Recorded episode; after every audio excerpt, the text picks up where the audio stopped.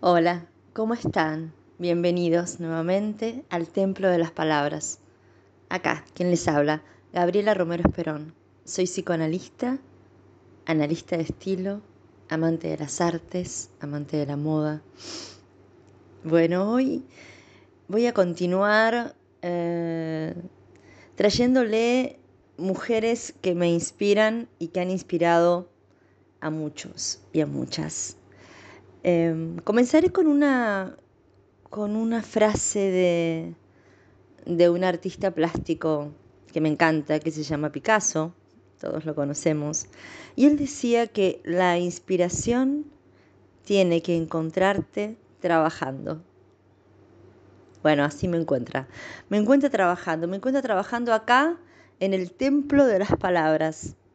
Este es mi espacio, es un espacio donde cada una de las palabras que van a escuchar del otro lado son palabras que me tomé el trabajo de, pensar, de, ir eh, construyéndolas también y pensando que cuando uno habla no solo habla, sino que dice y cuando dice llega al otro y, y eso está muy bueno. Y eso tiene que ver con la transmisión y la comunicación.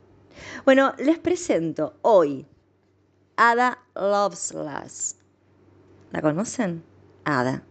Ella nació en 1815 y murió en 1852 en Inglaterra. Fue una visionaria. Ella decía, la imaginación es lo que penetra en los mundos nunca vistos a nuestro alrededor, los mundos de la ciencia. Augusta Ada King, condesa de Lovelace, fue una matemática y escritora británica, considerada la primera programadora de la historia. ¿Escucharon bien? La primera programadora de la historia. Dedujo la capacidad de los ordenadores para ir más allá de los cálculos numéricos e imaginó lo que hoy conocemos como una computadora. De pequeña sentía fascinación por las máquinas y los motores. Tuvo una madre exigente mm, que le impuso una educación, muy estricta. Ella, en cambio, quería construir una máquina para volar. Me encantó esta historia de Ada.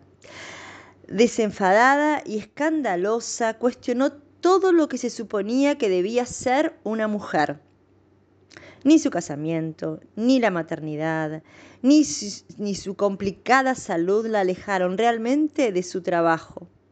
Murió con apenas 36 años. Era vital. Era vital para ella transmitir el legado. Y el legado de Ada este, llegó, llegó a las niñas, ¿no? Eh, ella eh, ella tenía esa, esa idea y entendió desde muy chiquita que lo que ella estaba haciendo era algo que tenía que trascender. Eh, esto para mí es, es, es, es, fundamental. Ada firmaba, por ejemplo, sus artículos solo con sus iniciales. Esto era muy común en la época también, ¿no? Porque temía que el hecho de ser mujer, claro, le quitara crédito a sus ideas firmaba de otra forma, ¿no? Firmaba solamente con sus iniciales. Ella, como les decía, era hija de un lord eh, inglés y una matemática.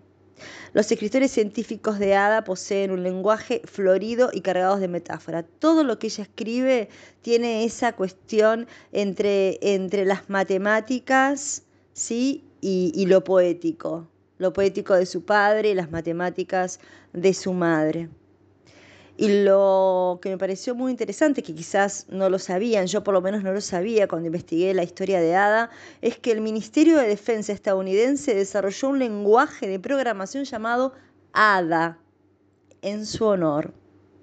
El legado de Ada es inmenso. Me encantó esta historia, me encantó la historia de Ada, esta visionaria que como les dije anteriormente, fue la que allá por el siglo XIX, ¿no? Dedujo la capacidad de los ordenadores que hoy podemos llamar y conocemos como computadoras. Y fue una mujer, ¿eh? Atente al lupo. Bueno, esta me encantó. Y ahora vamos a seguir, vamos a seguir con una escritora, Clarice Lispector. Ella nació en 1920, murió en 1977. Ucrania, Brasil, porque ahora les cuento un poco esto, ¿no? Frases, siempre me gusta comenzar y recojo frases de ella. Ella decía, escribo para mí, para sentir mi alma hablando y cantando, y a veces llorando.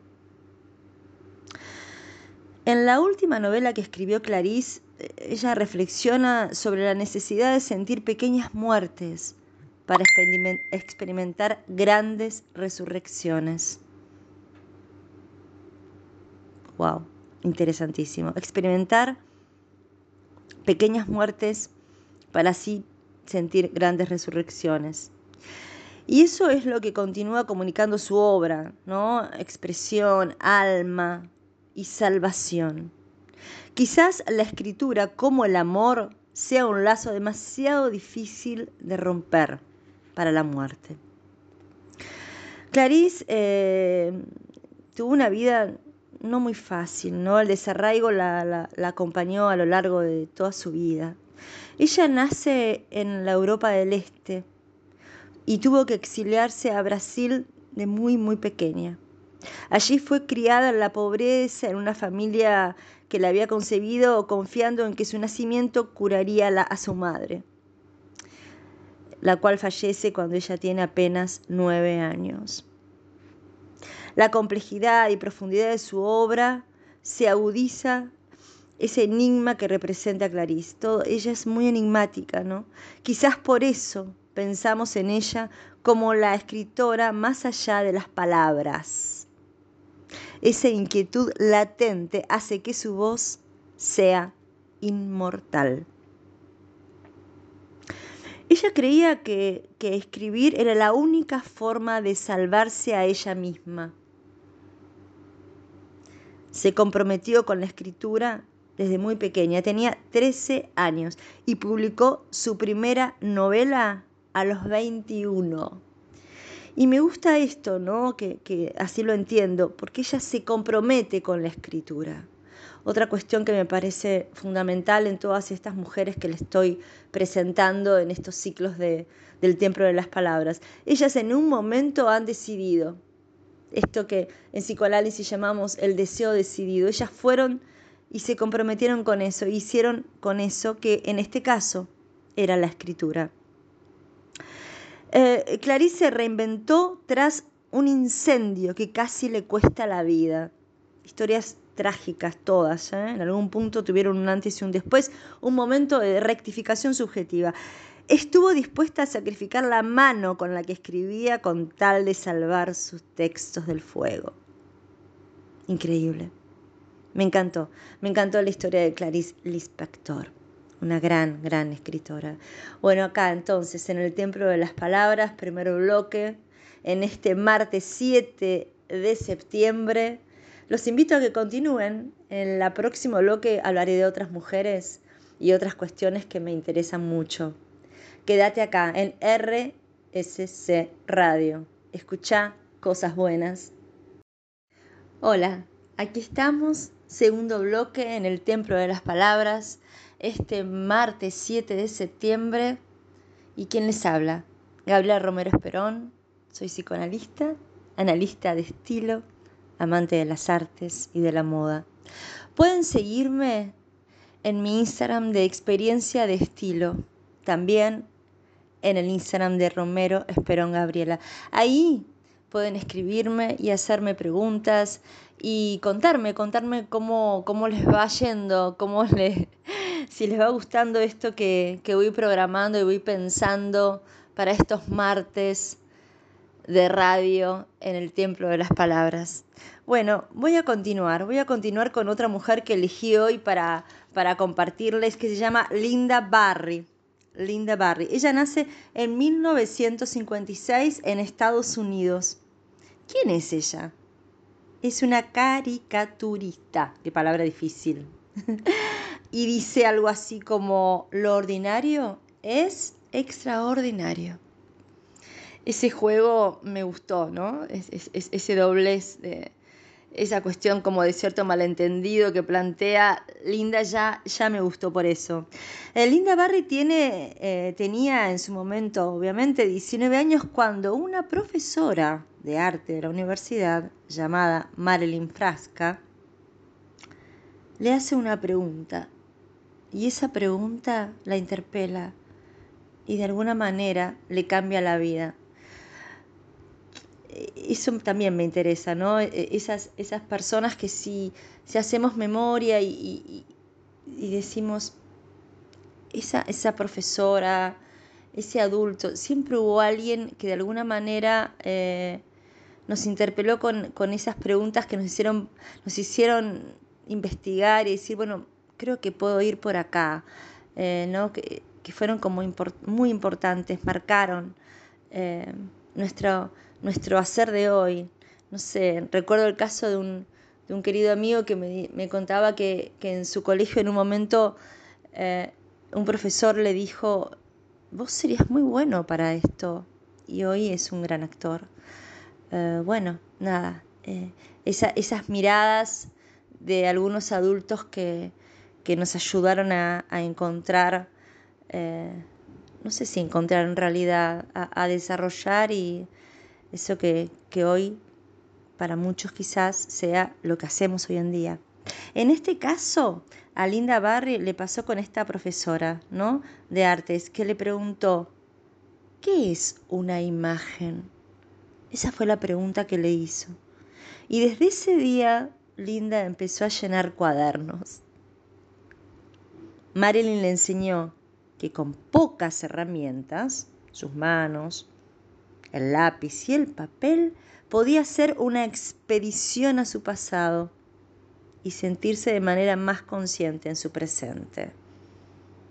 Claro, eh, le dio esas herramientas y Linda toma esas herramientas, porque podrían haber caído al costado, podrían haber caído en la nada, digamos, esa pregunta, pero en el caso de Linda esa pregunta la convocó, la anudó a un deseo que es lo que hasta el día de hoy ella hace, que es una gran, gran caricaturista. Linda recuerda su infancia en, una ciudad donde todo era muy, pero muy difícil, ¿no? Años más tarde ya eh, se convertía en una caricaturista y autora eh, muy importante. Ella decía, no creamos un mundo de fantasía para escapar a la realidad, sino para poder mantenernos en ella. Esta frase también me gusta, ¿no?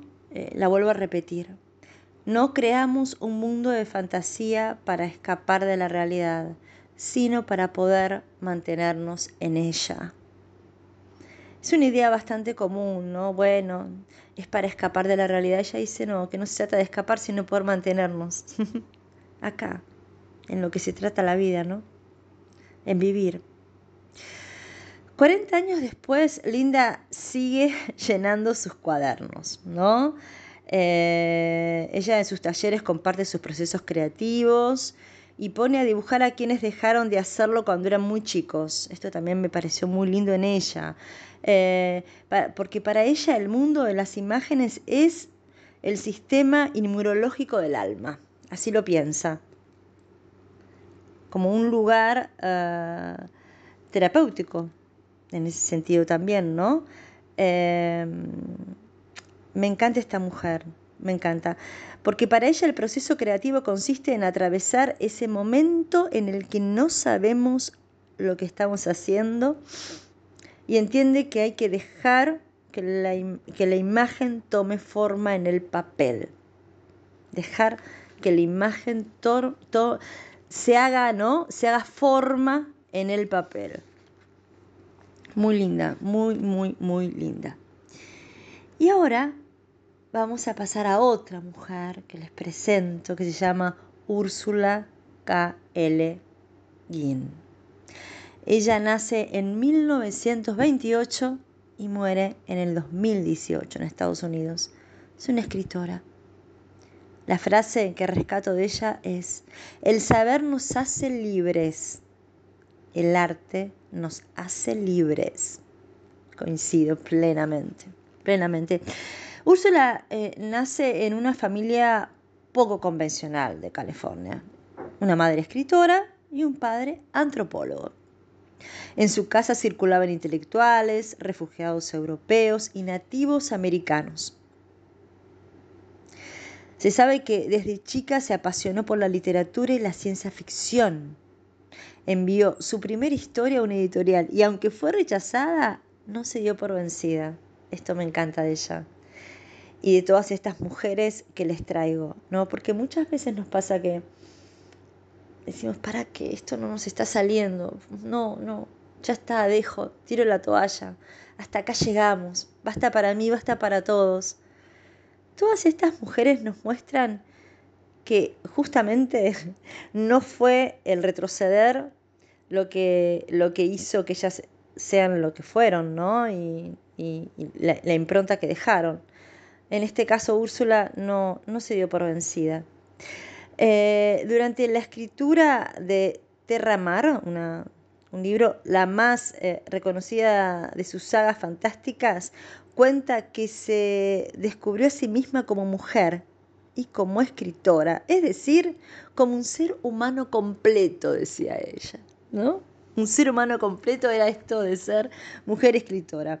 Allí nació su particular estilo que no se parece al de ningún autor del género. El estilo, gran tema. Yo les conté que soy analista de estilo, entre otras cosas. El estilo siempre me interesó porque es ese rasgo que nos hace diferentes y que el estilo se va construyendo a partir de las experiencias y del tiempo y, de todo lo que vivimos.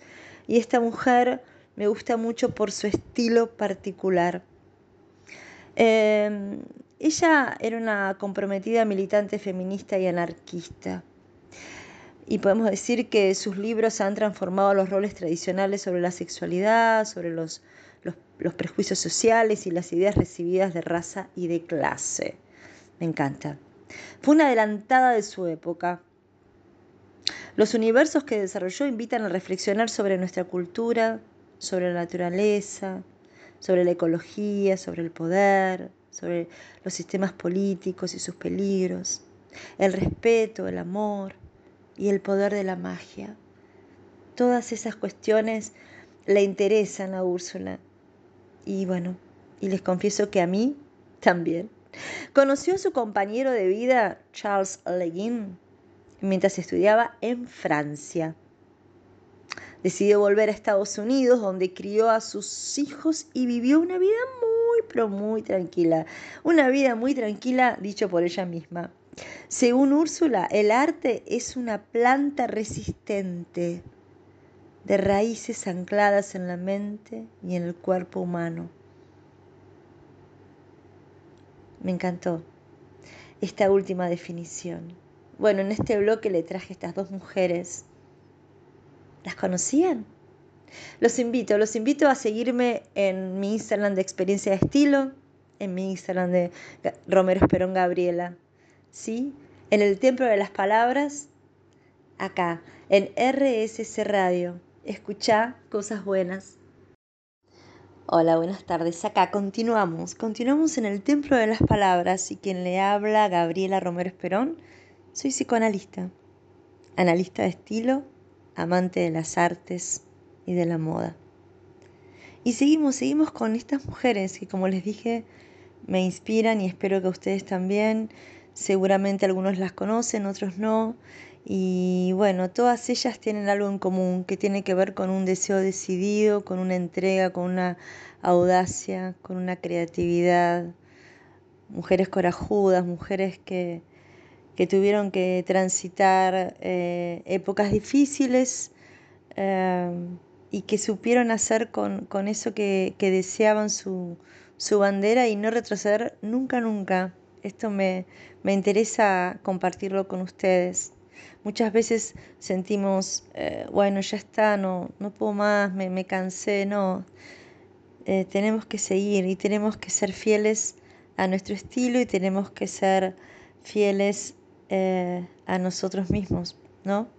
Hacer eso que nos, que nos causa. Y en la medida que lo hacemos, también generamos en otros seguramente ganas de, seguir. Hay un concepto muy interesante que plantea un analista francés, nada más y nada menos que Jacques Lacan, que dice que, que, cuando uno eh, trabaja genera transferencia de trabajo, ¿no? Un poco lo que decía al comienzo en el primer bloque, esa frase de, Picasso, de que, bueno, que, que, la inspiración no se encuentre trabajando, para no partir de una idea un poco idealizada de que, bueno, me siento a esperar que me caiga la idea. no, la idea cae en la medida en que estamos en movimiento. Y otra frase, hoy estoy con las frases eh, que tomo de nuestro gran querido Carlitos Balá, el movimiento se demuestra andando. Bien, dicho esto, hoy el último, el último, no, estamos en el tercer bloque, todavía nos queda uno más, por favor. Eh, traigo a dos cantantes que yo adoro. Una de ellas se llama Janice Joplin. Nace en 1943 y muere en 1970 en Estados Unidos. Ella era auténtica, totalmente auténtica. Y la frase que recojo de ella es una que decía, soy una de esas personas comúnmente raras. Comúnmente raras. Wow, me gustó, me gustó. Me identifico. ¿eh? eh Janice eh, nació en Texas y desde muy pequeña fue foco de una mirada cruel ¿no? de, de los compañeros de colegio y universidad, los cuales la señalaban por ser diferente eh, se dice que ella disfrutaba pintando y escuchando música todo el tiempo, hasta que un día se dio cuenta, dicen por casualidad, de que su voz fluía metálica y potente y que no necesitaba un micrófono para comunicar todo tipo de verdades. Qué importante, ¿no? Ese momento en que advertimos algo, que nos damos cuenta de algo, de algún de algún talento, de alguna, de alguna cuestión que nos hace distintos. E, esto me encantó de ella, ¿no? En un momento ella se advierte eso, primero que tiene una voz diferente y potente y que no necesitaba de micrófonos. Era defensora de la diversidad y decidida a encontrar su libertad, salió de ese, de ese pequeño mundo donde estaba y se fue rumbo a San Francisco. Era abanderada del hipismo, Dejó crecer su voz particular, la deja crecer, deja que eso crezca. Eh, y emprendió eh, sus principales proyectos musicales.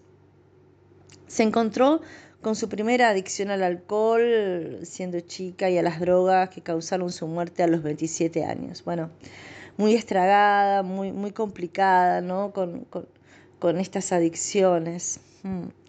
Eh, ella tenía una voz muy especial, una voz em, rota, se dice, ¿no? que sostenía su fragilidad, rompiendo las barreras del cuerpo y del tiempo para comunicar a través de esa misteriosa raíz. Una mujer que hizo que su voz fuera un talismán. Mm.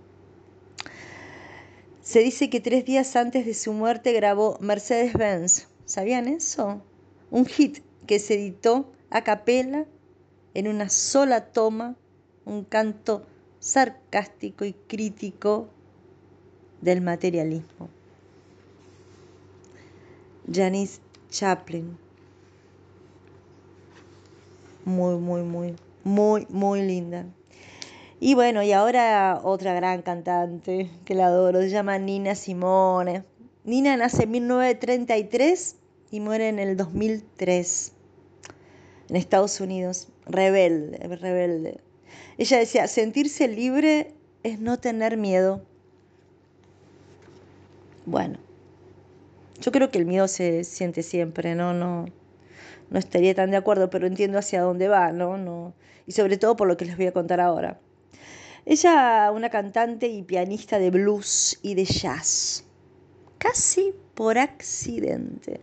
En realidad ella soñaba ser la primer pianista negra del país, pero nace en Carolina del Norte. En una familia muy pobre, tuvo que abandonar aquel sueño cuando en un instituto musical eh, no la dejaron entrar, aparentemente por su color, obviamente, ¿no? Ella había solicitado una beca. Eh, Nina nunca pudo superar aquel golpe racista y así comenzó a cantar en bares underground y a pagar por sus estudios de piano. Eh, Nina tuvo que abandonar su nombre, decidió también abandonar su nombre para que su madre no se enterara de que ella se dedicaba a cantar en esos bares. Eh, y ahí, en esas épocas, ella se nace una estrella y nace con el nombre de Nina Simone. Se casa con su manager, pero bueno, Nina tenía trastornos bipolares y, los maltratos de su marido también hicieron que, la relación fuera eh, muy difícil, muy enfermiza.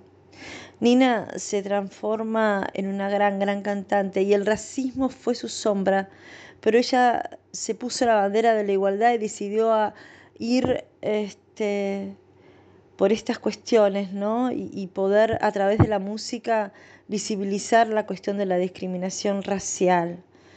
Eh,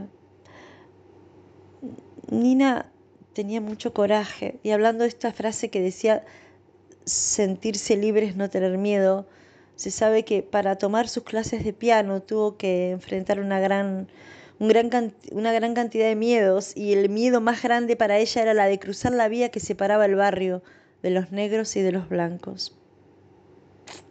A Nina le encantaba que la llamaran la sacerdotisa del soul, ya que entendía que el jazz era un género para blancos. Abandonó los Estados Unidos luego de que asesinaran a Martin Luther King, ya que su activismo negro le cerró las puertas de radios y discográficas. Difícil. La discriminación. Estas mujeres, eh, estas dos mujeres, fueron eh, mujeres que cantaron y a través del canto una como eh, la voz como talismán y la otra la música como visibilización, ¿no? Me gustan las dos, las dos, las dos. Bueno, ¿les gustaron estas dos cantantes? Las conocían seguro, ¿no? Pero bueno, les investigué un poquito más y les traje estos rasgos diferenciales que las hicieron tan especiales. Acá en el Templo de las Palabras pueden escribirme a mi Instagram de experiencia de estilo también en Romero Esperón Gabriela. Y estamos en este martes 7 de septiembre, lindo septiembre, ¿eh? amo este mes, en RSC Radio. Escucha cosas buenas. Hola a todos, acá llegando al último bloque en este martes 7 de septiembre, en el Templo de las Palabras. Este espacio que tengo para, para hacer de la palabra la vedette, como yo la llamo. Eh, y, recorriendo los bloques y estos que, voy armando en estos encuentros de mujeres que me inspiran y creo que, que, pueden inspirarte también, donde todas decidieron en un momento hacer con eso que deseaban, hacerlo parte de su vida, agarrarlo fuerte y abrazarlo. Y pensaba hoy eh, proponerles lo siguiente, eh, un ejercicio de imaginación, ¿sí? porque la radio tiene eso, ¿no? Tiene de, la imaginación, es, una, es encenderla y escuchar a, un otro hablando que nos lleva, nos invita a transitar, a andar, y la, y la voz nos, nos acompaña y nos guía. Así que yo quisiera hoy proponerles un, como un juego, como un viaje. Em, me presento de nuevo porque cada bloque es distinto. Bueno, acá quien les habla, Gabriela Romero Esperón, soy psicoanalista, amante de las artes y de la moda. Bueno, y estuve hablando de estas mujeres que, que a mí me invitaron a viajar y a pensar y a reflexionar. Y quiero hacer lo mismo, proponerles un juego que es este. Que viajemos por un instante en una cápsula del tiempo y lleguemos a nuestra infancia. ¿Por qué digo infancia? Porque todas las mujeres que yo traje hoy, algo de eso que sucedió allí marcó su destino, marcó su, su destino deseante hablo, ¿no? Obviamente. Una pregunta que les propongo es esta. Por ejemplo, la primera. ¿Qué querías ser cuando fueras grande? Wow. ¿Qué querías ser cuando fueras grande? ¿A qué jugabas, por ejemplo? ¿Cuáles eran tus juegos preferidos? ¿Y con quién jugabas? ¿Qué aromas despertaba tu curiosidad? ¿Recordás esos aromas? ¿Podés em, ubicarlos? Te propongo que para esto cierres los ojos y trates de conectar ¿no? con, todas estas respuestas. Em, que tomes la pausa para hacerlo. Porque creo que todos estos sentimientos son, son como como muy orientadores, si bien obviamente está lo que llamamos los psicoanalistas el recuerdo encubridor, no, no, no todo fue así, pero fue ese recorte que hicimos. Y te propongo que, todo eso que, que estuviste pensando lo puedas ubicar y plasmar en una página, no sé, en un cuaderno, en algún lugar, ¿no? Para, y, y, que investigues, que investigues eh, cuáles de todos esos proyectos, esas sensaciones y esas personas que estuvieron ahí en los recuerdos, recuerdos podrían ser parte del presente tuyo hoy y no lo son. Y si es el momento de volver a ellos, invitarlos a que lo sean. ¡Wow! Una propuesta, una propuesta. Y otra más osada todavía que propongo es que pienses, creo que no lo pensaste nunca, yo tampoco, esta idea me lo dio un librito que estuve leyendo, ¿no? Me pareció muy interesante la pregunta. ¿Alguna vez pensaste en cómo querés ser recordado o recordada? Entonces esa pregunta puede llevarnos a, algo que, que, nos invite a evocar un momento en el que sentiste en que desplegaste ¿no? Te, abriste, te lanzaste y te sentiste wow. ¿No? Ese momento que desplegaste tus alas y te sentiste feliz. Y frente a esta pregunta, que también me la hice yo, les, les cuento que todo esto que, que, les propongo yo también lo transité. Y pensé, ¿no? ¿Cuál fue ese momento que yo siento como que marcó esa, esa sensación? Y en mi caso fue en mis clases de patín. Yo en, el, en mi primaria, en una escuela eh, que se llamaba María Auxiliadora, tenía un patio muy grande y tomábamos clase de patín. Esos patines con cuatro ruedas, con botitas anudadas, llenas, llenas de, de, de hilitos para, para, para anudar. Y a mí me encantaba el patinaje. Era un momento del día que yo sentía realmente mucha felicidad. Y había una, presentación a fin de año y, elegían cinco chicas que eran como las más destacadas, que iban como a hacer la apertura, digamos, de, la, de toda la fiesta, y después estaba el resto de las chicas. Cuando se hace la prueba, la profesora me, me ubica dentro del grupo de las que entran después, digamos, no dentro de las cinco elegidas. Y yo ese día eh, llegué a mi casa como bastante entristecida con esto y me quedé pensando mucho, mucho, mucho y dije, yo quiero hablar con la profesora, yo le quiero decir que vuelva a tomarme la prueba porque yo quiero estar entre las cinco chicas. Fue la primera vez que tuve un sentimiento y una idea tan certera. Yo estaba totalmente convencida de que yo tenía que estar ahí. no, no tenía mucho sentido porque, a ver, todas, muchas chicas eran muy buenas, pero yo sentía que yo tenía que estar ahí. Eh, estaba muy nerviosa, muy, muy nerviosa. Tenía miedo, tenía miedo, sí. Y me acuerdo que fui, hablé con ella, le pedí una cita y, la profesora muy amorosa me recibió en su despacho y yo entré y le dije, yo tengo que estar ahí. Hubo un error. Volví a hacerme la prueba y vas a ver que yo puedo estar ahí. ella me dio la oportunidad. Me acuerdo que se sonrió, yo creo que era porque me vio ahí tan decidida con mis apenas 10 años. Me hizo la prueba y me dijo, sí, Gaby, me equivoqué. Muy amorosa, no se había equivocado, pero bueno, no importa. O sí, no sé. Me dijo, vas a estar ahí. Y estuve entre las seis, porque me sumó, no hubo que sacar a nadie. Y yo ese día, esa vez que me puse mis botitas y salí a esa pista de patinaje, me sentí tremendamente feliz, muy, muy feliz.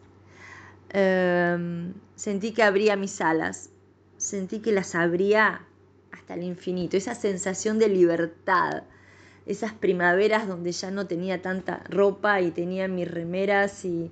Ay, no, no, no, no, qué felicidad. Bueno, así fue, eh, así fue y eso les, se los comparto eh, acá, entonces, en el Templo de las Palabras, en este martes 7 de septiembre, feliz de compartir con ustedes. Síganme, síganme en Experiencia de Estilo, síganme en Romero Esperón Gabriela, estos Instagrams. Y me despido, me despido hasta la semana que viene acá en RSC Radio. Escuchá cosas buenas, escuchando excelente música. Eh, escucha, sigamos escuchándonos. Abrazo en RSC Radio. Escucha cosas buenas.